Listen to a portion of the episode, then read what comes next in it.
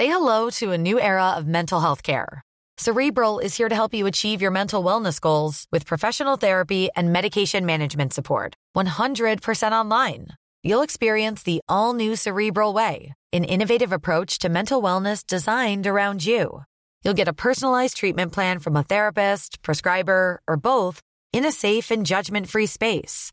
Your Cerebral therapist or prescriber will outline a customized plan with clear milestones along the way so you can get to feeling your best. With Cerebral, you're not alone in your mental health journey. We're here to empower you to live a fulfilling life. So take that first step towards a brighter future and sign up today at cerebral.com slash podcast and use code ACasts to get 15% off your first month. Offer only valid on monthly plans. Other exclusions may apply. Offer ends July 31st, 2024. See site for details.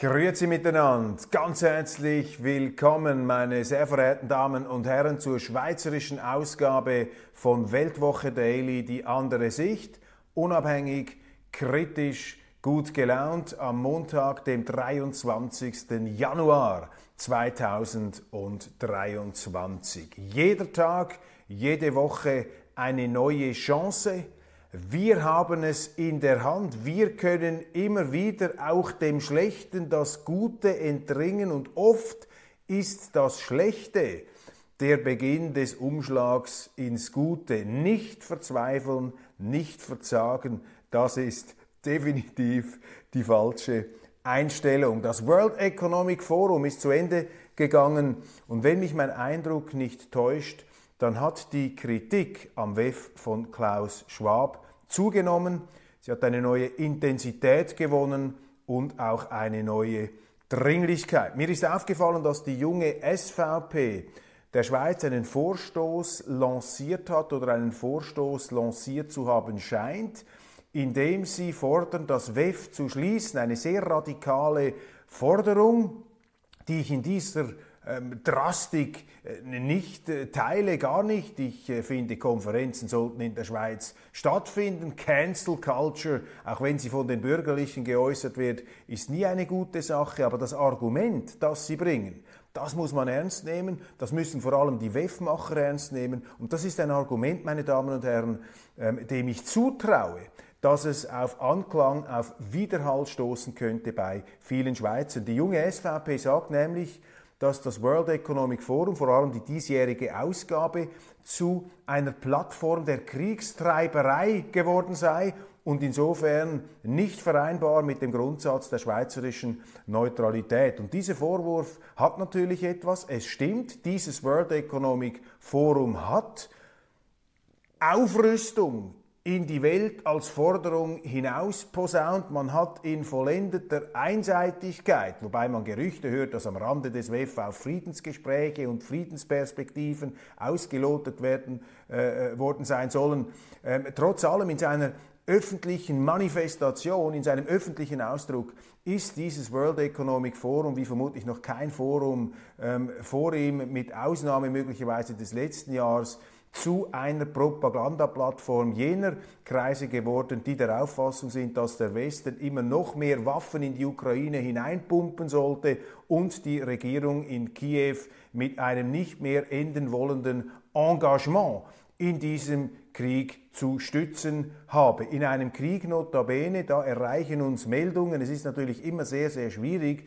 sich im Nebel des Krieges ein verlässliches Bild zu machen. Aber was wir sehen, was wir von hier aus sehen können und was mein Eindruck ist, mein persönlicher Eindruck, der mag auch falsch sein, nach den Jubelmeldungen der letzten Monate, dass die Ukraine und die ukrainischen Truppen mit den Russen gleichsam äh, den Boden aufwischen werden, dass da eine Offensive siegreicher als die andere verlaufe. Hat sich das Ganze festgefahren? Ganz im Gegenteil. Wir äh, hören jetzt, dass die Russen doch signifikante Vorstöße machen, auch an strategisch wichtigen Verteidigungspunkten, äh, zum Beispiel in Bachmut, zum Beispiel in Soledar. Ich maße mir da noch kein verbindliches Urteil an, aber ich nehme zur Kenntnis, dass einerseits auf ukrainischer Seite die Stimmung doch ähm, gedämpft scheint, jetzt äh, was das Militärische angeht. Und auf der anderen Seite ähm, sehen wir da russische Erfolgsmeldungen. Vergessen wir nicht, die Truppen, die jetzt in die Kämpfe verwickelt sind, das sind diese Wagner-Einheiten, von denen Sie lesen. Das sind diese Luhansker und Donetsker, also im Grunde ostukrainischen ähm, Truppenverbände, die von den Russen unterstützt werden. Aber die Hauptstreitkräfte der russischen Armee, die sind noch gar nicht eingesetzt worden in diesem Krieg, zumindest nicht in einer äh, Art und Weise, äh, wo man von einem äh, ja, äh, militärischen Volleinsatz reden könnte. Und das äh, führt natürlich dazu, dass all die Hoffnungen, Erwartungen und auch die Jubel- und Erfolgsmeldungen, die man äh, in den Medien jetzt äh, hat äh, Ihnen in den letzten Monaten verabreicht, ohne auch nur einen Hauch des Zweifels daran aufkommen lassen zu wollen. Natürlich ein trübes Kapitel für die Berichterstattung unserer äh, Zeitungen, dass ausgerechnet in dieser Phase jetzt, wo eben die militärischen Aussichten sich zu verdüstern scheinen für die Ukrainer, kommt also das World Economic Forum und äh, auf schweizerischem Boden und trommelt da zum Krieg, trommelt zur Aufrüstung. Und das ist in der Tat, meine Damen und Herren, das ist in der Tat etwas sehr, sehr Ungewöhnliches, denn in der Schweiz war es äh, bis jetzt eigentlich immer verboten, dass internationale Politiker, dass internationale Organisationen und internationale Exponenten aus der Schweiz heraus politische Propaganda in Konfliktzonen betreiben. Stellen Sie sich einmal vor, wenn jetzt äh, ein türkischer Abgesandter Propaganda für die Türkei machen würde, oder gehen wir in die Geschichte zurück. Wir hatten immer wieder prominente Flüchtlinge, zum Beispiel einen Lenin, der in Zürich weilte, bevor er nach Russland zurückging, um dort die Weltrevolution zu entfesseln. Stellen Sie sich einmal vor, was passiert wäre, wenn dieser Lenin eine Art kleineres WEF in Zürich gemacht hätte, um von dort aus die Weltrevolution einzufordern an äh, die umgebenden Länder und auch an die Schweizer äh, den Aufruf gerichtet hätte, die Waffen zu erheben, äh, wieder den Kapitalismus, wieder den Imperialismus. Der wäre, sofort, der wäre sofort gestoppt, der wäre ausgewiesen worden. Also hier ist das WEF tatsächlich auf einer schiefen Ebene, läuft es Gefahr, die Neutralität der Schweiz zu verletzen und auch seine eigene Freiheit und geistige Freiheit zu missbrauchen, zu missbrauchen, indem das World Economic Forum viel zu einseitig eben diese Botschaft verbreitet und nicht einfach in der geschlossenen Abteilung für sich austauscht. Nein, man nimmt das ganze Prestige des WEF und damit auch einen Teil des Prestiges der Schweiz, denn das World Economic Forum findet in der Schweiz statt, es findet in Davos statt. Davos ist gleichsam das Synonym geworden für das WEF. Das alles nimmt man mit, dieses Kapital, dieses akkumulierte Kapital, um hier eine Kriegsbotschaft in die Welt hinaus zu posaunen. Das ist sehr, sehr heikel und deshalb erachte ich den Vorstoß der jungen SVP als äh, pointiert. Der geht vielleicht in der Forderung zu weit. Nochmals, ich bin gegen Cancel Culture, aber vor allem bin ich eben auch gegen den Missbrauch der Schweiz zu einem Propagandaland, zu einer Propagandainsel. Und hier muss sich das WEF, muss sich Klaus Schwab große Vorwürfe gefallen machen lassen, denn das WEF war auch viel zu einseitig. Und das macht das Ganze natürlich dann erst recht problematisch. Wenn kritische Stimmen genauso laut nach außen gedrungen wären, da müsste man sich darüber nicht weiter aufhalten. Aber es ist eben sehr, sehr einseitig. Also das muss man unbedingt genauer anschauen. Über die Lage in der Ukraine werde ich dann in der internationalen Ausgabe ein paar ähm, Erkenntnisse, ein paar Eindrücke wiedergeben. Kurz zusammengefasst, äh, es sieht so aus oder könnte so aussehen, dass da der Widerstand, die Verteidigungsfront der Ukrainer, die über Jahre aufgebaut wurde und von der die Russen ja behaupten, das wäre die Vorstufe zu einer Invasion gewesen in diese Ostgebiete, in die Krim, und das hätte man verhindern wollen mit einem Präventivkrieg aus der Defensive. Das ist die russische Sichtweise. Auf jeden Fall ist es eine Tatsache, dass äh, die ukrainischen Streitkräfte da einen großen Riegel aufgebaut haben im Donbassgebiet. Und jetzt, äh, das sind die Meldungen, bröckelt und bricht dieses Verteidigungsdispositiv an neuralgischen Stellen. Mehr dazu auf der internationalen Ausgabe, auf dem internationalen Weltwoche Daily Kanal. Bundesrat alle Berse, es wird brenzlig, es wird eng. Gratulation an die Kollegen von CH Media, an den Chefredaktor Patrick Müller und an äh, seinen äh, Chefkorrespondenten hier Francesco Benini. Die ähm, machen das also sehr, sehr gut, wie sie jetzt ihre brisanten Rechercheergebnisse ausbreiten. Sie lassen nämlich immer wieder Exponenten gleichsam im Schweizer Fernsehen oder im Radio oder in anderen Zeitungen zu Wort kommen, jetzt im übertragenen Sinn gesagt, damit die sich disqualifizieren können und eben dann von den Recherchen äh, der Kollegen der CH Media dann widerlegt werden können. Bestes Beispiel, die Arena vom letzten Freitag, da ist Jacqueline Badran aufgetreten, äh, die wortgewaltige ähm, SP-Nationalrätin, die zum Teil also wirklich äh, fast schon lawinenartig über ihre politischen Gegner her, herfällt und sie wegpfadet. Das herrscht eine gewisse qualifizierte Schüchternheit äh, unter der Bundeshauskuppel im Umgang mit Frau Badran, jetzt weniger bei mir, aber ich beobachte das doch bei dem einen oder anderen Kollegen. Nun also einer, ein neuerlicher ähm, großer Auftritt der ähm,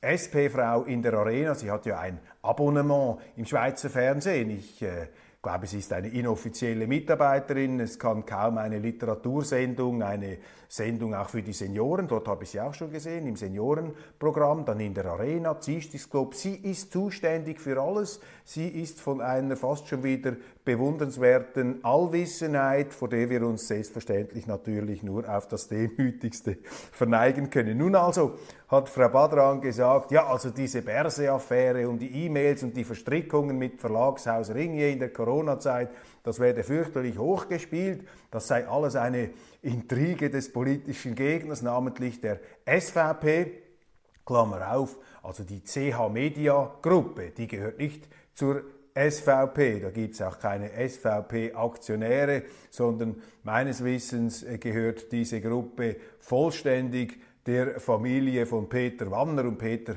Wanner ist ein gemäßigter, vielleicht in seinen jüngeren Jahren sogar äh, zur Linken neigender Freisinniger aus dem Kanton Aargau. Ihn jetzt also zu verdächtigen, dass er da zusammen mit den SVP-Lern eine finstere Intrige auf dem Schloss Lenzburg ausgebrütet habe, das geht eindeutig zu weit. Sie hat gesagt, das seien nur zwei verdammte E-Mails, übrigens auch bemerkenswert. Ich kenne keine Politikerin, keinen Politiker, der sich im Schweizer Fernsehen so unflätig ausdrücken darf, ohne dass äh, die Moderatoren einschreiten und ohne dass nachher ein äh, Crescendo, ja, ein Getöse, eine Kakophonie von äh, sich steigender Empörung in den Schweizer Medien stattfindet. Sie kann da also Unflätigkeiten austeilen, vollkommen unwidersprochen, ja ganz im Gegenteil, das verschafft ihr immer wieder neue Einladungen da, vermutlich auch deshalb, weil sie das sagt, was die Moderatoren gerne hören. Aber das ist eine reine Spekulation, die müssen Sie selber beurteilen, ob das für Sie eine Plausibilität, eine Wahrscheinlichkeit hat. Nun also, Frau Badran sagt, es seien da nur zwei fucking E-Mails gewesen, so hat sie es ausgedrückt, zwei verdammte E-Mails. Und äh, gleich tags darauf ist dann die äh, Schweiz am Wochenende gekommen und hat gezeigt, es sind eben nicht einfach nur zwei E-Mails, sondern da ist systematisch ähm, äh, das Amtsgeheimnis verletzt worden. Man kann von einer institutionalisierten Form der Amtsgeheimnisverletzung sprechen durch einen der engsten Mitarbeiter von Bundesrat Alain Berset. Und Alain Berset hat sich bis jetzt auf den Standpunkt gestellt, er habe nichts davon gewusst, er habe keine Ahnung gehabt, das hat er auch gegenüber den äh, Sonderermittlern ähm, gesagt. Aber die Mails, die nun bei CH Media erschienen sind, zeigen, dass dies einfach nicht der Fall war. Wir sehen, dass Alain Berset genauestens im Bild war über die engsten Verfilzungen und Verbandelungen und Instrumentalisierungen Aktualisierungen seines Mitarbeiters Peter Launer und des Ringier Verlags. Es gibt E-Mails, die zeigen da, dass Launer zum Beispiel dem CEO von ähm, Ringier Mark Walder geschrieben hat, jawohl, wir machen das so und so, genau so, wir treffen euch, da gibt es die Informationen, da bekommt ihr alle Infos und äh, ein Gruß dann übrigens auch noch von Alain, also Alain, ähm, Alain Berset. Das zeigt diese ganze, ähm, äh, dieses schwüle Klima, dieses äh, viel zu heiße, dunstige ähm, Verbrüderungsklima, diese zu große Nähe, diese, diese Hitze, äh, ja, dieses äh, un, ungute, sukkulenten und Wärmeklima da, dieses Kuschelklima zwischen ähm, einer Bundesbehörde und dem Medienhaus. Und diese Informationen, die da ausgetauscht worden sind, äh, zum Beispiel im vorliegenden Fall, im zitierten Fall, das war, da ging es um Impfstoffe, dass der Bund Impfstoffe äh, von Moderna und Pfizer kauft, von äh, namhaften Firmen. Das ist an die Medien vorzeitig weitergeleitet worden. Mit diesen Informationen hat der Blick dann auch Stories gemacht, bevor der Bundesrat das äh, erörtert und auch endgültig entschieden und auch kommuniziert hat. Amtsgeheimnisverletzung, aber auch potenzielle Insiderdelikte möglicherweise, dass da diese Informationen, diese Vorabinformationen auch benutzt worden sind von Bundesmitarbeitern, vielleicht auch von Ringier-Mitarbeitern. Das ist dann zu untersuchen, um sich hier ähm, Aktien zu kaufen, bevor der Bundesrat seine Entscheide bekannt gegeben hat. Das ist also eine ziemlich unappetitliche Angelegenheit und Alain Berset war von Anfang an im Bild. Und das ist schwerwiegend, das ist gravierend und ich teile da die Auffassung meines Kollegen Markus Somm, der das in der Arena auch so gesagt hat, ähm, dass hier eine juristische Aufklärung ins Leere läuft, weil das dauert dann Jahre. Hier sind politische Interventionen gefragt, um Licht ins Dunkel zu bringen. Das Strafrecht äh, hat ja dann auch diese Insiderdelikte zu untersuchen. Was aber hinten und vorne nicht stimmt, ist, dass Bundesrat Berse da nichts davon gewusst haben sollte. Er äh, mimt auch äh, gegenüber seinen Kollegen im Bundesrat hier den Ahnungslosen äh, die Unschuld vom Lande. Aber das wird durch diese Enthüllungen meines Erachtens, nach meiner Einschätzung, ganz klar widerlegt. Zweitens, was auch noch herauskommt und was natürlich die Stimmung innerhalb des Bundesrates massiv vergiftet ist, dass das Departement Berse an einer Intrige ähm, gearbeitet und geschliffen und äh, munitioniert hat gegen den Kollegen Ignazio Gassis. Das hat ja aufgedeckt mein Kollege Christoph Mörgeli in der aktuellen Weltwoche. Das ist durch diese Mails auch wieder bestätigt worden, namentlich eine Blickjournalistin, inzwischen abgezogen, hat äh, eine Anfrage gestellt ans Departement Perse. Jetzt müssen Sie sich das einmal vorstellen. Man solle ihr Unterlagen zuschicken, wie das Departement Perse die Amtsführung des Kollegen Gassis einschätze. Ich meine, nur schon diese Frage ist ja an sich schon äh, eine Anstiftung zur Kollegialitätsprinzipverletzung. Ähm, ein Journalist kann das natürlich machen ähm, mit etwas diabolischer Fantasie, aber dass dann das Departement Berse, dass der Kommunikationsberater von Alain Berse darauf auch noch einsteigt, das schlägt dem Fass da natürlich den Boden aus und das ist sicherlich, sicherlich dazu geeignet, diesen Bundesrat ähm, in äh, seinem Teamwork zu beschädigen. Und vor allem natürlich äh, geht damit die Position von Alain Berset, seine Autorität, sein Ansehen, auch seine Vertrauenswürdigkeit, seine Glaubwürdigkeit, äh, die geht dann natürlich kaputt, die äh, löst sich da in Trümmer auf, wenn solche Dinge passieren. Und Christoph Mörgeli erinnert in der Weltwoche jetzt auf Online zu Recht daran, dass ähm, es äh, sehr gefährlich für einen Bundesrat werden kann, wenn er auf diese Art und Weise das Vertrauen seiner Kollegen missbraucht und auch äh, erschüttert. Ähm, es ist zu erinnern an eine Affäre aus dem Ersten Weltkrieg, als ein damaliger FDP-Bundesrat Arthur Hoffmann einen Separatfrieden aushandeln wollte zwischen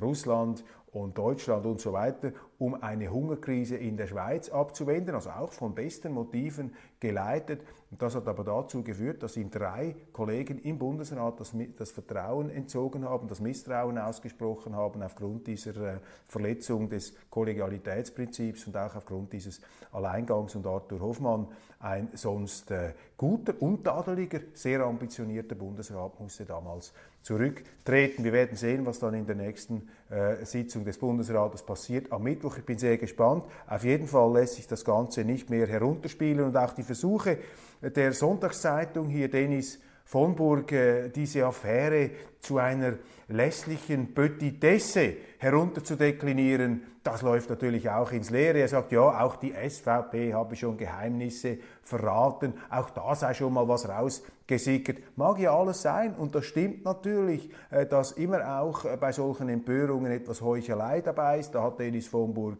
recht. Aber ich würde sagen, das Ausmaß jetzt hier, eben die institutionalisierte Form der Amtsgeheimnisverletzung, das ist äh, das entscheidende Problem. Die Amtsgeheimnisverletzung, das hat hier eine sehr, sehr eigene Qualität, ist eben auch Ausdruck ähm, der Tatsache, dass man im äh, Departement Berse und namentlich der Bundesrat selber im Zuge auch dieser medialen Bejubelung abgehoben ist sich nicht mehr spürte, den Kontakt zum Boden, zur Wirklichkeit offensichtlich verloren hat. Wir werden sehen, wie es da weitergeht. Albis Gütli, Tagung in Zürich der Großanlass, die Standortbestimmung der Zürcher SVP mit ihrem Doyen und äh, Oberstrategen, mit dem Mann, äh, der die absolute oder die fast absolute Witterung für die Politik hat, Christoph Blocher. Ja, wenn es einen ähm, Politiker gibt, der das hat, was man in der Musik das äh, absolute Gehör nennt, dann kommt Christoph Blocher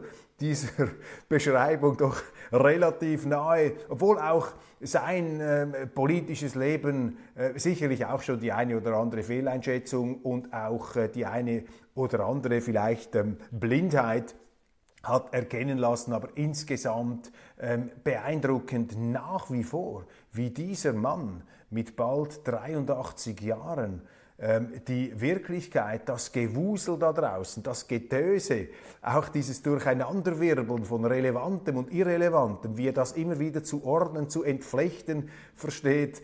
Ein Bekannter von mir, der schon lange in der SVP ist, hat gesagt, es sei immer wieder ein Phänomen. Ähm, zuerst haben wir Nebel und kaum ist Blocher auf der Bühne, äh, haben wir wieder Licht und man sieht äh, Wege, man sieht Perspektiven, man kann die Sachen wieder einordnen. Darüber machen sich natürlich seine Gegner und die, die, die, die Medienleute auch äh, lustig. Sie sagen, ja, das sei quasi äh, die SVP mit ihren Anhängern im Zustand der permanenten Ergriffenheit vor Blocher. Man versucht das so etwas ins Lächerliche äh, zu ziehen, zu einer Art Personenkult. Aber da kann ich Ihnen sagen, als noch relativ neues Mitglied dieser Partei vom Personenkult sehe ich da überhaupt nichts. Im Gegenteil, äh, die SVP ist dann also sehr schnell dabei, Personen, äh, die um sich herum einen Kult ähm, veranstalten oder zu veranstalten müssen, glauben, dass sie die also im Schnellzugtempo dann vom Sockel, vom Podest runterholt. Also dieses urschweizerische Robin Hood Rebellengehen gegen alle, die da monarchische oder dynastische Anwandlungen haben, das ist da sehr, sehr intakt. Und äh, Blocher, auch ein Blocher muss sich immer wieder durch die Leistung rechtfertigen, er muss immer wieder überzeugen und es gibt schnell, also ich höre das ja, es gibt ja schnell dann auch Leute, die sagen, ja, muss jetzt der wieder eine Rede halten, muss jetzt der auch wieder da das letzte Wort haben, aber am Ende des Tages ähm, ist man dann eben doch wieder überzeugt aufgrund der Argumente und da ist es dann entsprechend äh, offensichtlich nach wie vor schwierig, eine andere Sichtweise, andere Argumente ebenso überzeugend auf den Tisch zu legen. Nun also Christoph Blocher mit einer neuerlichen Standortbestimmung und die wichtigste Botschaft für mich war am letzten Freitag, dass Blocher gesagt hat, durch die internationalen Verträge, die sie abgeschlossen hat, hat sich die Schweiz in eine Sackgasse manövriert. Hier übernimmt er die Wortwahl des äh, kürzlich äh, zurückgetretenen Bundesrats Uli Maurer, der das Bild der Sackgasse ver verwendet hat in einer Ansprache. Das hat Blocher hier noch einmal aufgenommen, nicht durch Zufall, äh, würde ich einmal annehmen. Er hat gesagt, nein, durch diese internationalen Verträge hat sich die Schweiz in eine Sackgasse manövriert. Wir haben Schengen abgeschlossen, wir haben Dublin abgeschlossen, wir haben äh, die Personenfreizügigkeit, wir sind im Luftfahrtverkehr, wir sind auch zum Teil in anderen Bereichen, wo wir Verträge mit der Europäischen Union abgeschlossen haben. Da haben wir uns durch unsere Verträge durch diese Verbandelungen haben wir uns nicht befreit, sondern ganz im Gegenteil, wir haben uns gefesselt. Das heißt, wir sind in der Schweiz gar nicht mehr in der Lage, unsere größten Probleme zu lösen, namentlich das Zuwanderungsproblem. Hier sind wir fremdbestimmt.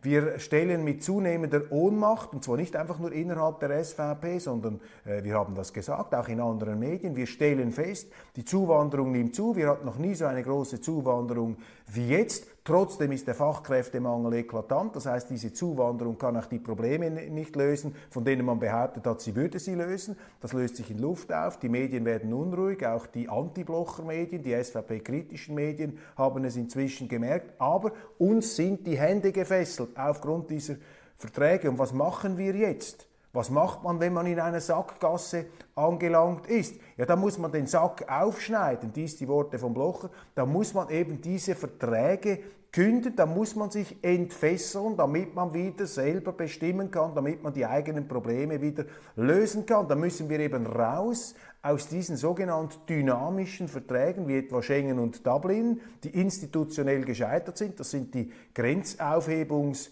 und Asylabkommen mit der Europäischen Union. Die sind institutionell gescheitert, meine Damen und Herren. Wir haben in der Schweiz 65.000 Asylbewerber, die dürften hier nicht sein, die haben einen abgelehnten Asylantrag. Lediglich 112 von diesen 65.000 konnten wir in den letzten Jahren ausschaffen über den Dublin-Vertrag. Wenn das nicht zeigt, dass dieses Abkommen institutionell gescheitert ist, dann hat man Tomaten auf den Augen, dann will man es nicht sehen, man kann es nicht sehen oder ist eben ideologisch übersteuert. Das heißt, mit diesen Mechanismen, mit diesen Instrumenten sind wir nicht in der Lage, diese überbordende, außer Rand und Band geratene Zuwanderung, auch diese Verlotterung des Rechtsstaats im Asylbereich selber wieder einzurenken, zu korrigieren. Deshalb plädierte Christoph Blocher dafür, aus diesen Verträgen auszusteigen. Das ist sehr, sehr bemerkenswert. Das Argument bestechend, wenn man gefesselt ist, muss man sich entfesseln. Wenn man im Sack ist, muss man den Sack aufschneiden. Ein ganz wichtiger Punkt, den er dann auch noch gemacht hat, ähm, geschichtlich ähm, argumentiert, wir stehen jetzt im 175. Jahr, beziehungsweise wir feiern in diesem Jahr das 175-jährige Bestehen unserer Bundesverfassung von 1848. Und meines Erachtens hat Christoph Blocher sehr zu Recht darauf hingewiesen, dass diese Bundesverfassung die Modernisierung, die Gründung des modernen Bundesstaates Schweiz, das war genau so ein Willensausdruck, sich zu entfesseln. Die alte Eidgenossenschaft war nämlich auch gefesselt, die war auch schwach. Da konnten die Schweizer ihre Probleme auch nicht mehr selber lösen. Und darum haben damals die Radikalen und die Liberalen, also die heutigen Freisinnigen, haben gesagt, die SVP gehörte damals auch noch dazu, die gab es als Partei nicht, die haben gesagt, wir brauchen eine moderne, Staatsverfassung, die den historischen Wurzeln der Schweiz Rechnung trägt, aber sich eben auch inspirieren lässt vom amerikanischen System, von der amerikanischen Verfassung, von der philosophisch inspirierten Idee der Freiheit. Und das hat man zusammengebracht mit dieser Bundesverfassung. Man hat dann in einer ersten Revision auch die direkte Demokratie dann noch hineingepackt. Man hat nach der Verfassungsgründung, ganz wichtig, eine Einheitswährung eingeführt, nicht vorher, wie in der Europäischen Union, der Euro, die Fehlkonstruktion. Man hat zuerst den Staat gegründet und dann die gemeinsame Währung. Und das war genau in den Augen von Blochers eben eine Maßnahme der Selbstentfesselung der Schweiz. Die Verfassungsväter, meine Damen und Herren, waren die politischen Houdinis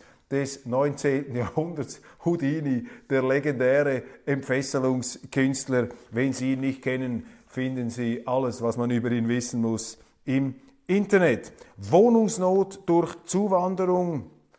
Mittlerweile haben wir schon in den Bergtälern, in den Voralpengebieten, zum Beispiel in Altdorf, dichte Stress, weil immer mehr Leute in die Schweiz kommen und sie finden keine Wohnungen mehr. Da hat Bundesrat Guy Parmelin gesagt, das könne zu sozialen Spannungen führen. Ein sehr ernstzunehmendes Thema, das äh, hier in den Medien auch eine bedeutende Rolle spielt. Dies, meine Damen und Herren, ähm, war es von Weltwoche Daily Schweiz. Ich danke Ihnen ganz, ganz herzlich für die Aufmerksamkeit und freue mich, wenn Sie morgen wieder dabei sind. Alles Gute und einen guten Start in die neue Woche.